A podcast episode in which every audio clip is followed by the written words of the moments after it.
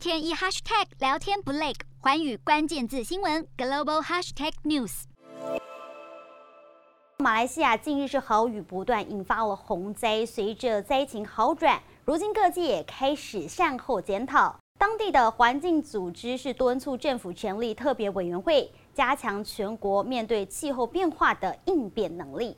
其中，特别委员会的成员必须得要包含地方代表以及公共卫生、灾害风险管理、城市规划等等领域的专家，一起来拟定赔偿建议，补偿灾民。而根据估计，这一场灾情造成的损失是高达了一千三百亿台币。